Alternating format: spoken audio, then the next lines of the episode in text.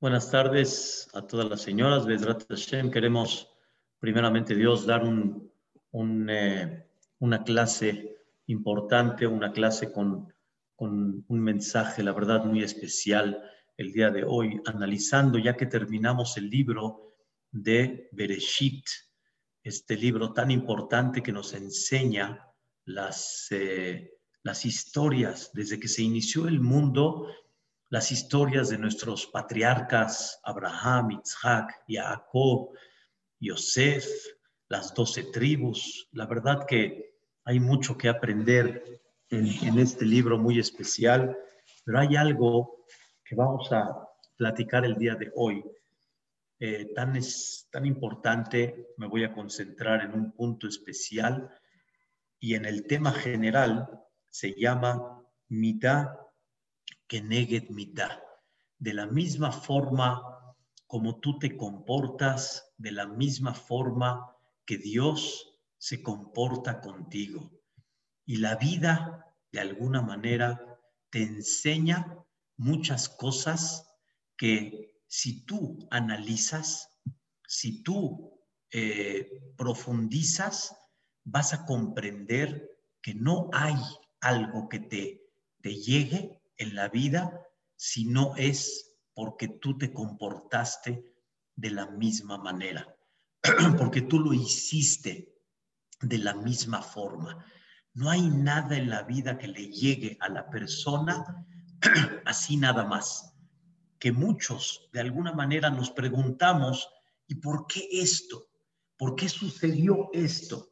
Y todos tenemos que saber que hay un director en la cual se conduce contigo de la misma moneda para que tú comprendas el director qué quiere de ti y de alguna forma qué quiere que recapacites. Les voy a dar un ejemplo muy simple. Yosef Tzadik, cuando se comportó con sus hermanos en una forma cruel, vamos a decirlo así, cuando yo digo la palabra cruel, en hebreo significa de una forma extraña, de una forma como si no te conozco. Cruel es una persona que se comporta como si no te conoce, como si no tiene ninguna relación contigo. Y cuando llegaron los hermanos a Mitzrayim y se presentaron delante de Yosef, Yosef Atzadik los acusa de espías, los acusa que ellos vienen aquí a espionar el país, y le dicen los hermanos, pero ¿por qué piensas así de nosotros? Y le contesta Yosef a los hermanos, ¿y por qué entraron en diez puertas diferentes para llegar aquí al país? Hagan de cuenta que unos entraron a Estados Unidos por Nueva York, unos entraron por Detroit, otros entraron por Filadelfia, otros entraron por, por eh, Newark, cada uno entró por una puerta diferente para llegar al mismo lugar todos. ¿Por qué? ¿Por qué no entraron todos por la misma puerta? Yosef Tzadik dice, ustedes son espías. Al final, los hermanos, después de que Yosef Tzadik les dijo, no regresen hasta que no me traigan a Viñamín. Y los hermanos le decían a Yosef, pero venimos como todos, trátanos como todos. En ese momento, ellos no criticaron la conducta de Yosef y dijeron, qué mal hombre, qué mala onda este hombre, ¿por qué se comporta con nosotros de esa manera? Es un malvado. Ellos no dijeron así. ¿Qué creen? Se voltearon uno al otro y dijeron estas palabras. Ashemim anahlu. Somos culpables Escuchen bien qué interesante. Los hermanos no dijeron que Yosef es un malvado. Ellos se voltearon uno al otro y dijeron, somos culpables, somos culpables. ¿Por qué somos culpables? Porque nosotros nos comportamos cruel con nuestro hermano Yosef.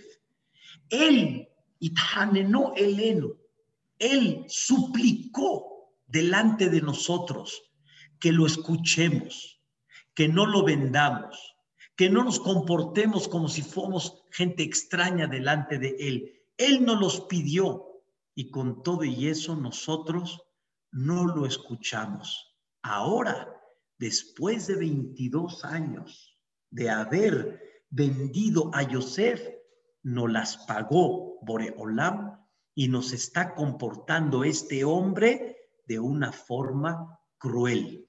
¿Están escuchando, señoras? Los hermanos no dijeron, este hombre es un malvado.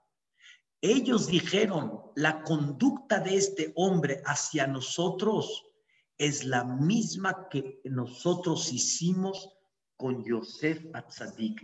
No hay una conducta así nada más que una persona reciba sin que él haya hecho lo mismo en otra ocasión con otra persona. No hay algo que tú recibas así nada más. Si lo recibes es porque tuviste tú la misma conducta. Entre paréntesis, quiero Bedrat Hashem hacer esta clase de Refuah Shelema de Zuri, Ezra Ben Teresa, Bedrat Hashem y todos los que necesiten Refuah Shelema, primeramente Dios, Teresa Bat Sofía, Ezrat Hashem y todos los que estén en una situación difícil ahorita con el COVID o en otras cosas que Boreolam les mande Refuah Shelema. Entonces, no hay una conducta que venga así nada más. Quiero platicarles, señoras, una, una historia de un pequeño joven hace más de 40 años atrás. Cuando él era niño en su casa, este joven estaba haciendo un poquito de travesuras delante de su mamá. Y este joven, o más bien dicho, este niño tenía nueve años de edad, estaba haciendo travesuras y no se portaba bien y desesperó a su mamá. La desesperó. ¿Qué creen que le dijo la mamá al niño? A ver si así se calma. Mira, hijito, ya compórtate bien, porque así como tú te comportes conmigo, así tus hijos se van a comportar contigo. Entonces, ponte en línea, porque de la misma forma como tú me trates, de la misma forma que tus hijos te van a tratar. Queridas señoras, es real. Pero ¿qué creen? Ese, ese niño en su momento, me lo platicó a mí, ese niño en su momento le dijo a su mamá, ¿y tu madre de dónde lo sabes? ¿quién te dijo que así es la regla? Y la mamá le contestó, pues mira, hijito, yo no sé de dónde, pero eso me lo enseñó tu abuelo. Y la regla, así es en la vida. La vida te va a enseñar que de la misma forma como tú te comportas, también se van a comportar contigo. Esto no es abstracto. Esto la vida te lo enseña y así es. Señoras, este tema de Bereshit, de la misma forma que tú te comportas, se van a comportar contigo, es un tema que lo vamos a ver y se ve durante toda la trayectoria, desde Noah hasta terminar el libro de Bereshit.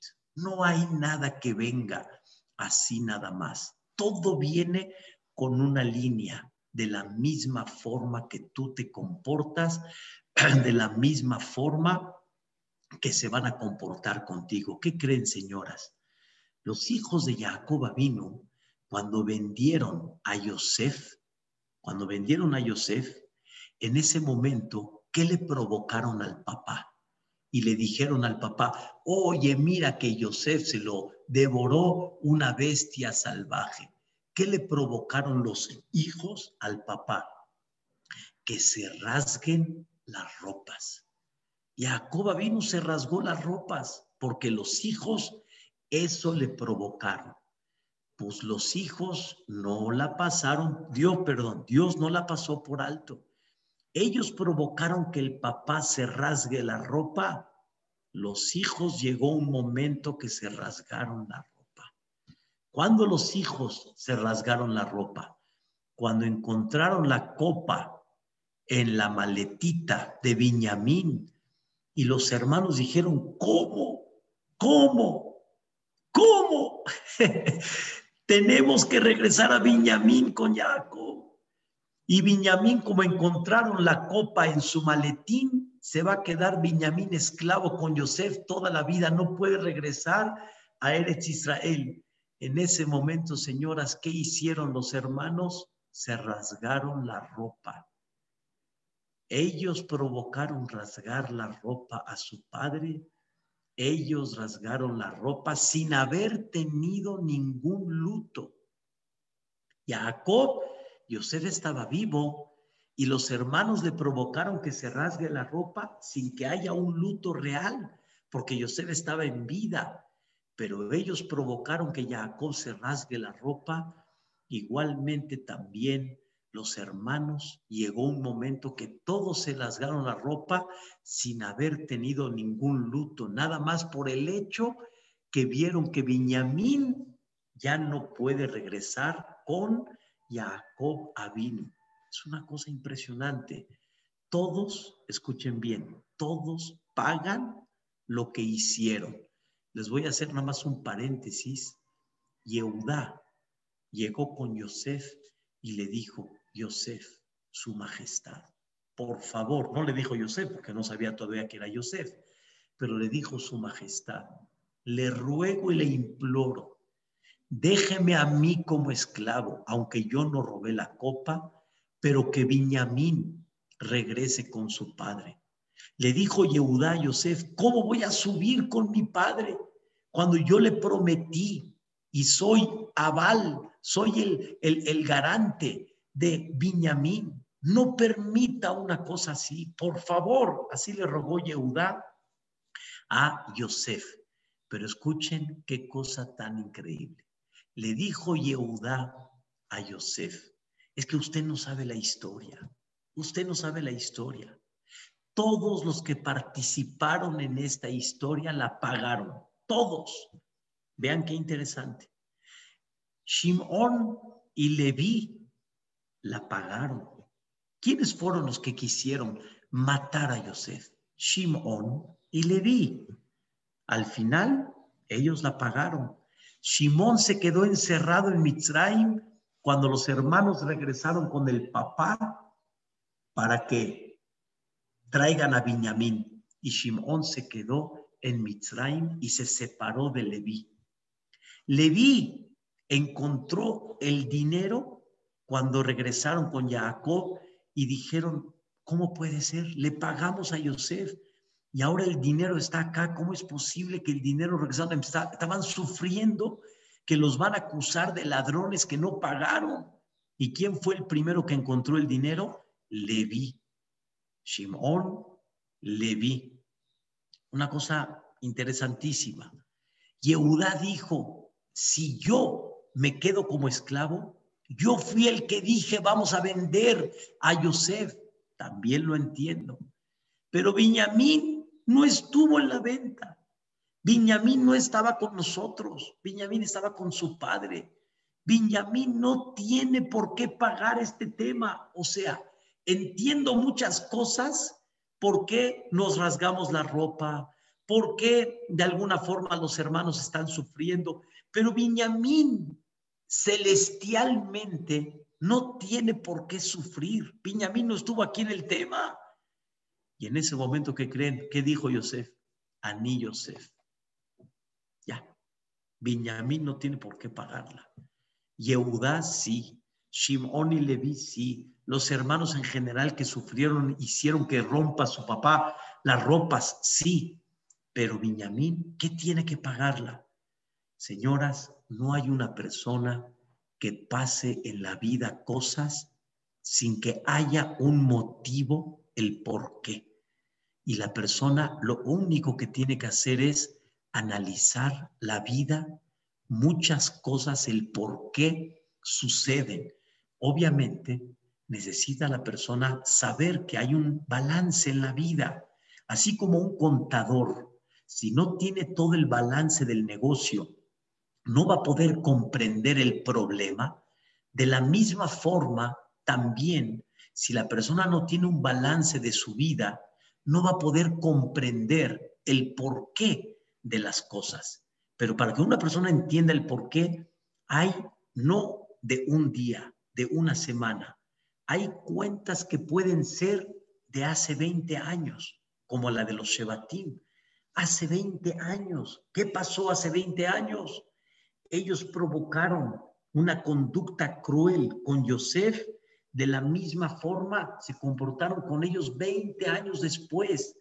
No hay nada que venga así nada más. Quiero decirles, y el tema que me voy a concentrar el día de hoy, algo la verdad impactante, Jacob vino, la pasó muy duro. Jacob tuvo problemas con Esav, su hermano, tuvo problemas con Labán, su suegro, pero hay algo que Jacob vino, sufrió mucho, la separación entre Yosef y Jacob vino. Significa, Jacob le separaron a su hijo 22 años y Jacob sufrió mucho por eso. Jacob le dolió mucho esa separación. Y preguntan nuestros sabios, ¿por qué se separó Yosef de Jacob vino? ¿Qué pasó ahí? Vamos a decirle en estas palabras, Jacob, ¿qué pagó al separarse, o más bien dicho, al separar Yosef de Jacob? ¿Qué pasó ahí? ¿Por qué Jacob sufrió esa parte? Y si Jacob no merecía eso, y si Jacob no tenía que haber pasado eso, los Shebatim, sus hijos no pudieran haber hecho nada y Yosef se hubiera quedado con Jacob. ¿Qué sucedieron esos 22 años? Dicen nuestros sabios algo impactante. Dicen nuestros sabios, Jacob se separó de su padre 22 años. Jacob se separó de Isaac Abinu 22 años y lo vamos a analizar. Y por haberse separado Jacob vino 22 años de su padre, de la misma manera se separó Yosef Atzadik, que era el hijo increíble de Jacob, se separó de su padre 22 años. Y esto es algo que hay que analizar. ¿Qué pasó? Jacob dejó de honrar a su padre 22 años. Yosef dejó de honrar a su padre 22 años. Y de la misma forma que el hijo se comporta con el papá, de la misma forma que los hijos se comportan con uno mismo. Es una cosa, la verdad, muy fuerte, pero vamos a tratar de analizar un poquito qué pasó con Jacob vino. Hay tres opiniones sobre este tema. Opinión número uno. Ustedes saben que Isaac vino, le dijo a Jacob, vete, y vete porque necesitas ir a casarte, vete porque Esav quiere celar y quiere vengarse de ti, vete de acá, no es momento que estés acá. Y le dijo Ribka su mamá, vete hasta que, hasta que yo te mande a llamar. Así está escrito en la Torah. Y por eso Jacob se fue. Sin embargo, Jacob vino, se separó 22 años de la casa de su papá. Tantos años se separó, tanto tiempo. Jacob vino, ¿qué pasó? ¿Por qué tanto tiempo? Escuchen una cosa, tres opiniones que vamos a escuchar y que vamos a entender sobre este tema. La opinión número uno en los comentaristas Jacob vino, estuvo primero encerrado 14 años estudiando en una yeshiva, Shemva Eber, y posteriormente se fue a la casa de Labán. Después de esos 14 años, está escrito en el Maharsha, es uno de los comentaristas del Talmud, está escrito que le dijo, Ribka mandó a una Meneket, a su tipo nodriza, mandó Ribka a mandar a llamar a Jacob, regrésate, ya te quiero de vuelta. Y Jacob vino, no se regresó a la casa de su padre y 22 años se ausentó hasta que regresó a la casa de su papá, aún que su madre lo mandó a llamar que regrese otra vez a Eretz Israel. ¿Por qué? Le mandó a decir Ribka, ya se calmó tu hermano. Ya su celo ya no lo tiene caliente y por lo tanto creo que ya puedes regresar y no hay ningún problema.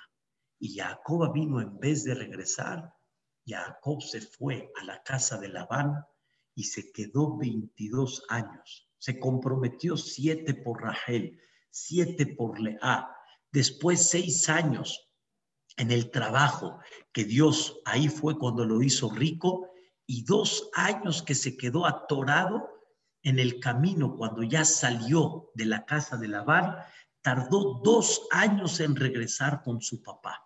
En total fueron 22, siete de, la, de Rachel, que fueron de Lea al final, siete de Lea, 14, seis en la, en la que trabajó y después cuando salió de casa de Labán, ahí regresó y tardó dos años hasta que llegó a la casa de su papá. 22 años. Dice la Gemara en Masejet Megilá, te retrasaste 22 años y no regresaste a casa de tu padre a cumplir la mitzvah de Kibuda Paem, de la misma manera Dios se la cobró a Jacob vino separando a su hijo Yosef 22 años. Esto es algo muy fuerte. Esto es algo muy fuerte. Y obviamente quiero que nos quede muy claro, hay niveles y cada persona según, según el nivel en el que está, en eso la persona recibe. No todos reciben el mismo concepto, pero cada persona según el, nivel que él está, así Boreolam también, vamos a decirlo, se la juega. Y Jacob después de 22 años entendió el mensaje. Le faltó regresar y le faltó estar con sus padres 22 años.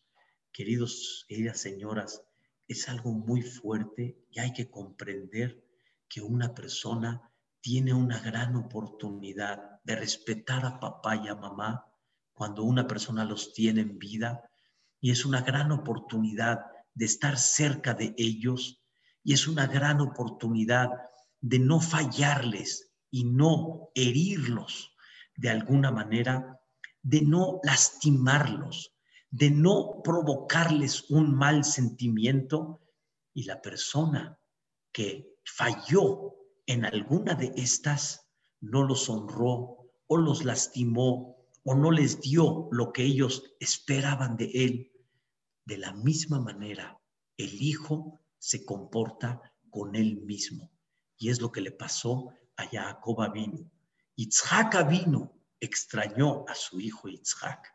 Y más, Ribka extrañó a su hijo adorado, Jacob vino.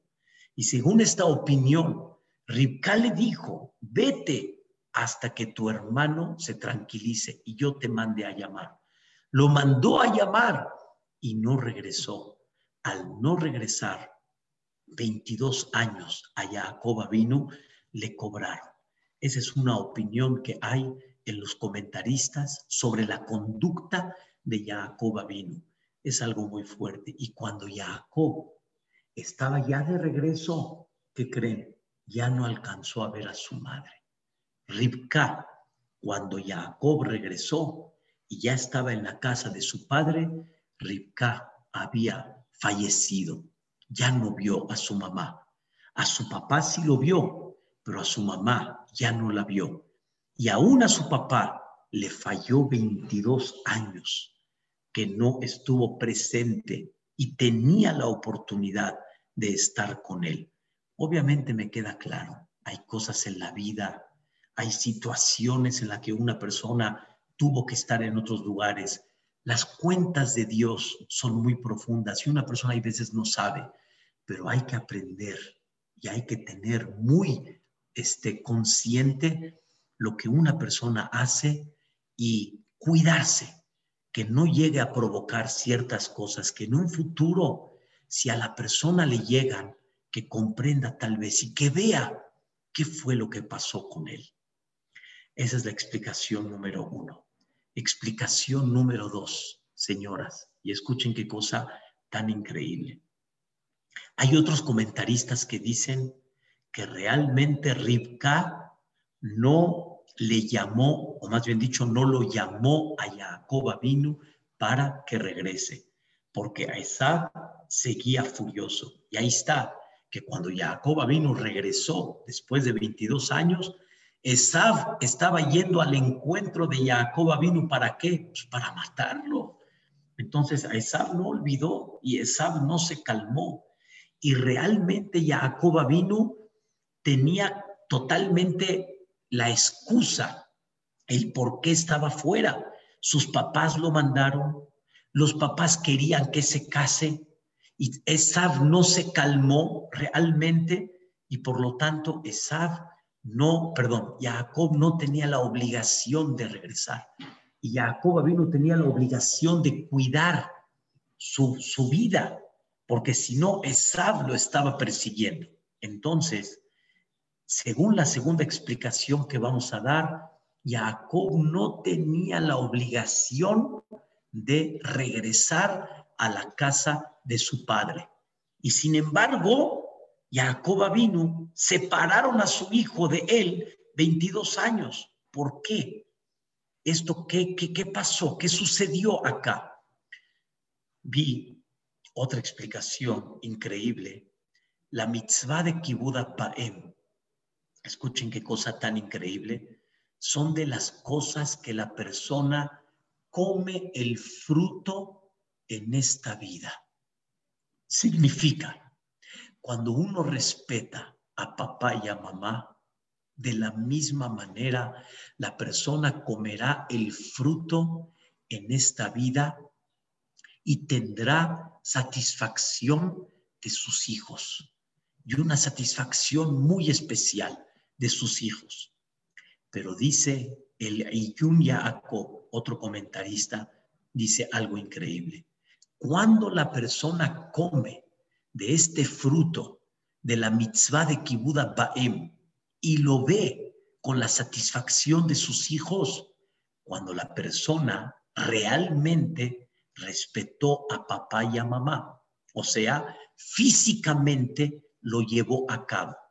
Pero si esa mitzvah no la cumplió porque no estuvo presente, aunque estuvo exento, estuvo exento porque Jacob tenía que estar fuera, había un hombre que lo quería perseguir, que era Esab, lo quería matar. Fue también para casarse, para formar familia, aunque él estaba exento, pero al fin y al cabo, él no cumplió esta mitzvah. Y al no cumplirla, no le pueden dar el pago, escuchen bien, no le pueden dar el pago de esta satisfacción cuando él no la dio. Entonces, no es un castigo, sino simplemente no recibes el fruto de esta mitzvah cuando no la hiciste. Y si no la llevaste a cabo, no recibes el fruto de ella. Esto significa, queridas señoras, que cuando la persona tiene la oportunidad de respetar a papá y a mamá, háganlo. No pierdan la oportunidad, porque uno recibe frutos al honrar a papá y a mamá. Aparte que es una satisfacción, aparte que les debemos toda la vida, la persona recibe fruto de eso. Pero si no lo hiciste porque realmente estuviste ocupado, no lo hiciste porque tuviste realmente cosas que no te permitieron llevarlas a cabo, aunque estuviste exento de la mitzvah, pero no recibes el fruto de haber hecho esta mitzvah, porque nada más quien recibe el fruto, la persona que realmente lo hace. Pero si la persona no lo hace, no recibe el fruto. Y el fruto es real según la persona que trabajó. Es como una persona que quiere recibir un pago por lo que no hizo. Si no lo hiciste, aunque estuviste exento, no vas a recibir este fruto.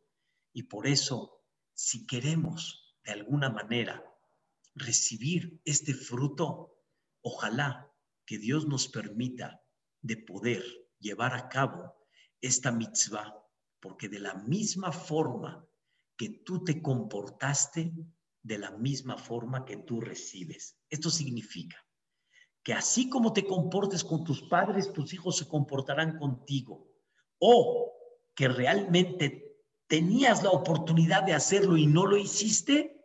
O si no lo hiciste porque estabas exento, no recibes el fruto de lo que en un futuro pudieras recibir cuando tenías en tus manos la oportunidad de poder haberlo hecho. Pero si no lo hiciste, aunque se te fue esa oportunidad porque estabas exento, pero el fruto no lo recibes. Es una cosa, la verdad, increíble. Por eso aprendimos que es increíble cuando una persona tiene padres y que muchos que los tienen, que Dios se los conserve, pedirte filá, que Dios nos dé la oportunidad de poder servirle a nuestros padres y que en un futuro podamos recibir ese fruto de nuestros hijos también.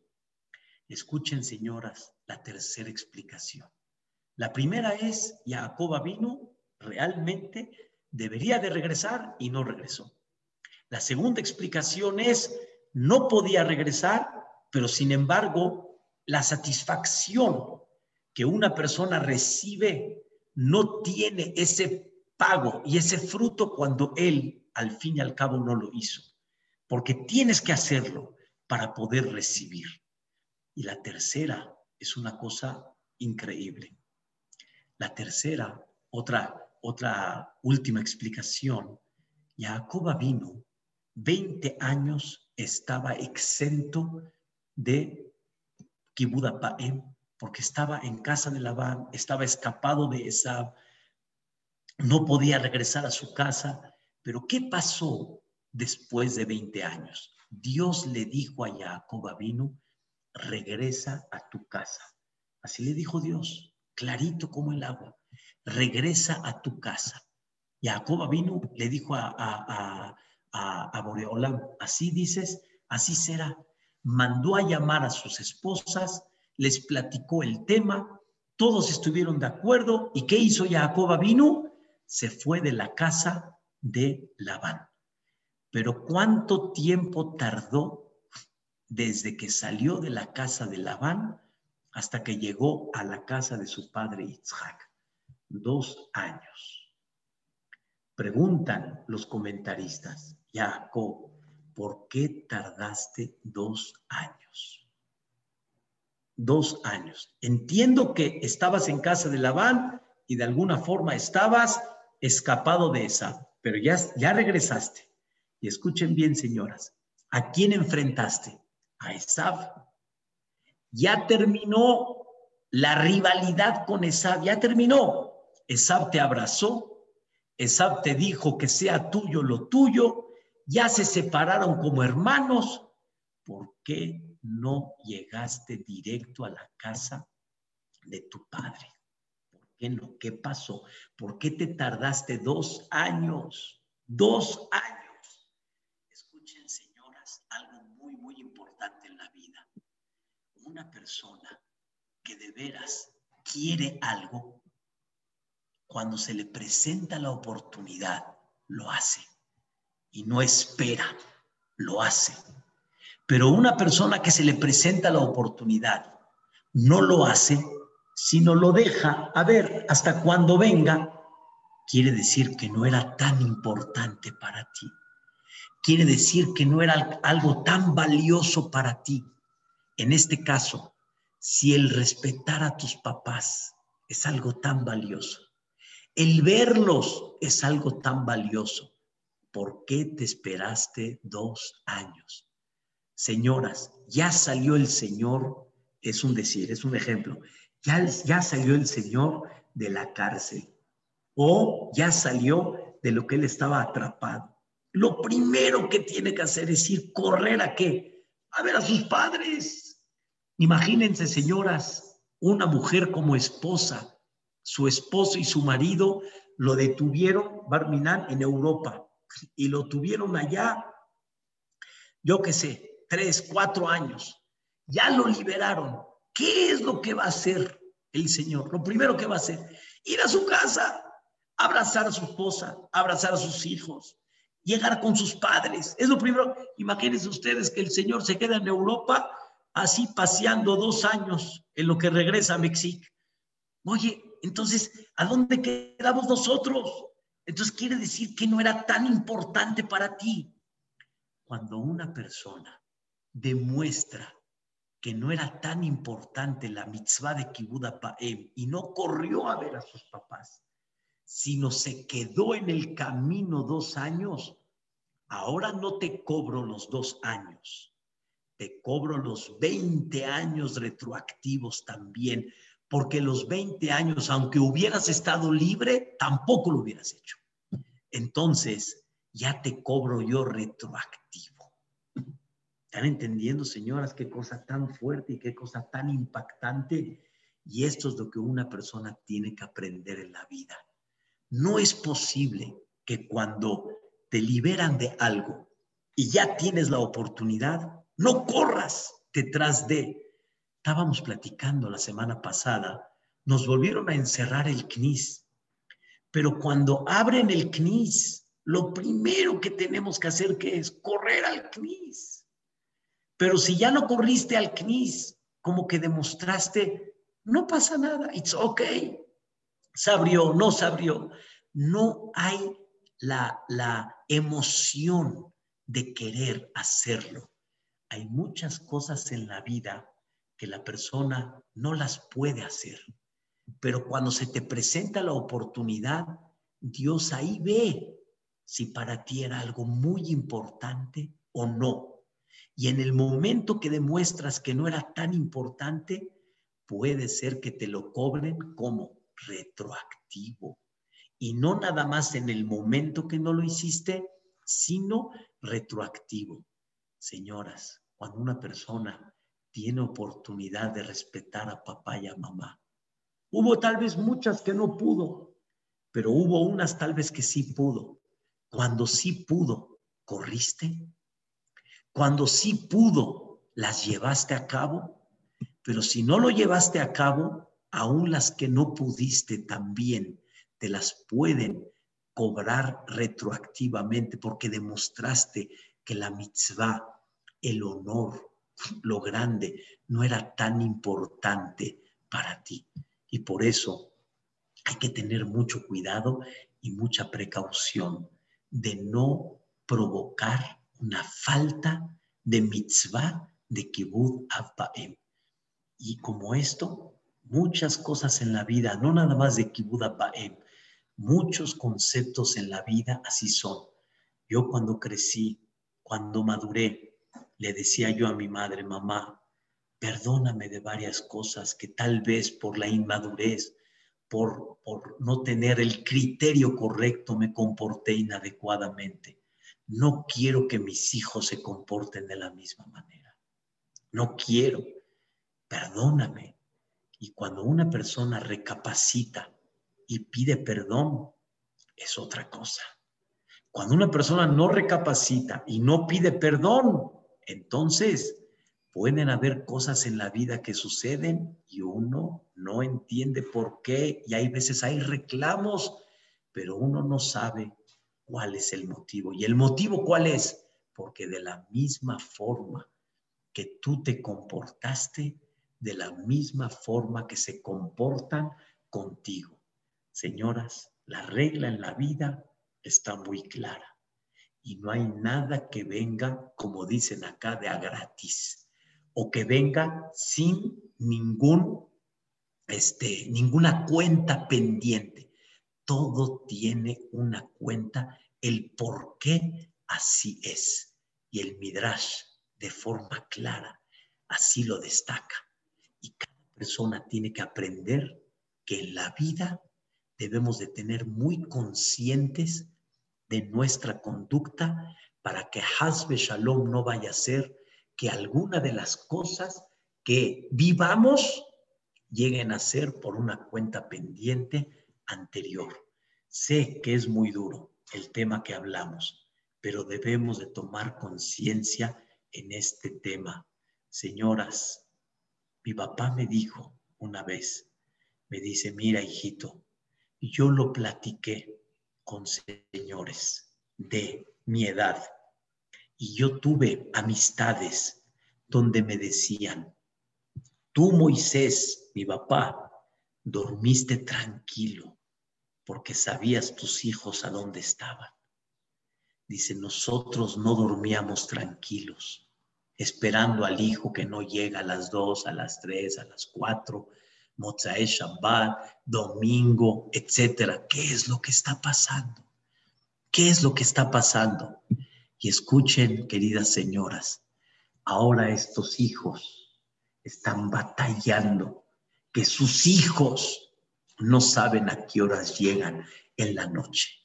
Y estos hijos que ya tienen mi edad, me dicen y me platican, ay, jaja, si hubiéramos sabido esta regla, no la hubiéramos aplicado.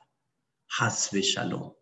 Porque al fin y al cabo, nosotros que decíamos, quiero vivir, es mi época, es mi juventud. Oye, y lo, lo que tu padre está sufriendo, pues que se duerma, que aprenda, que no tenga esa inquietud y tú la ignoraste y ahora tu hijo te la está ignorando a ti.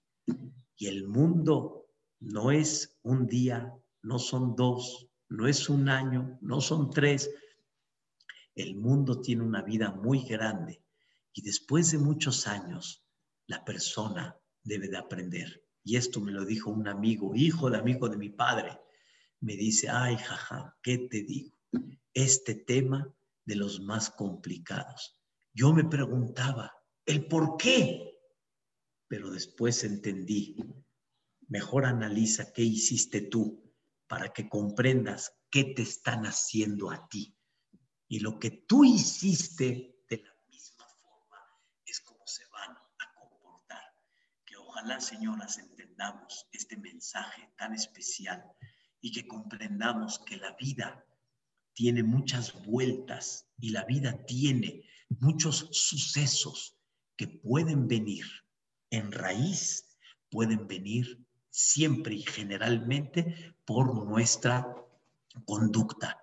Hay cosas, obviamente, señoras, que tienen que ver con la reencarnación, pero eso ya son temas más profundos hacia atrás. Pero dentro de la conducta de uno hay mucho que podemos ver y si lo llegamos a ver, vamos a tratar de educar para que la persona no cometa esos mismos errores.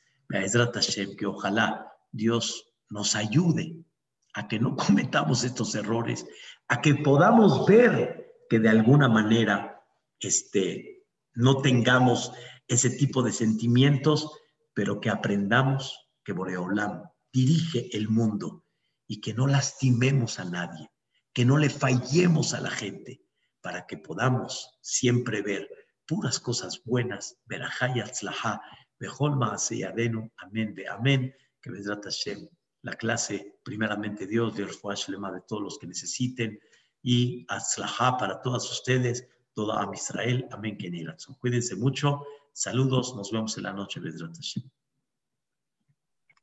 Gracias, quede mis voz. ¿Qué? Con gusto. Gracias, Ram. Gracias, Ram. Gracias, Una pregunta. Sí. ¿Puedo hacerla? Sí, Malca. Con respecto a lo del respetable, bueno, son dos preguntas en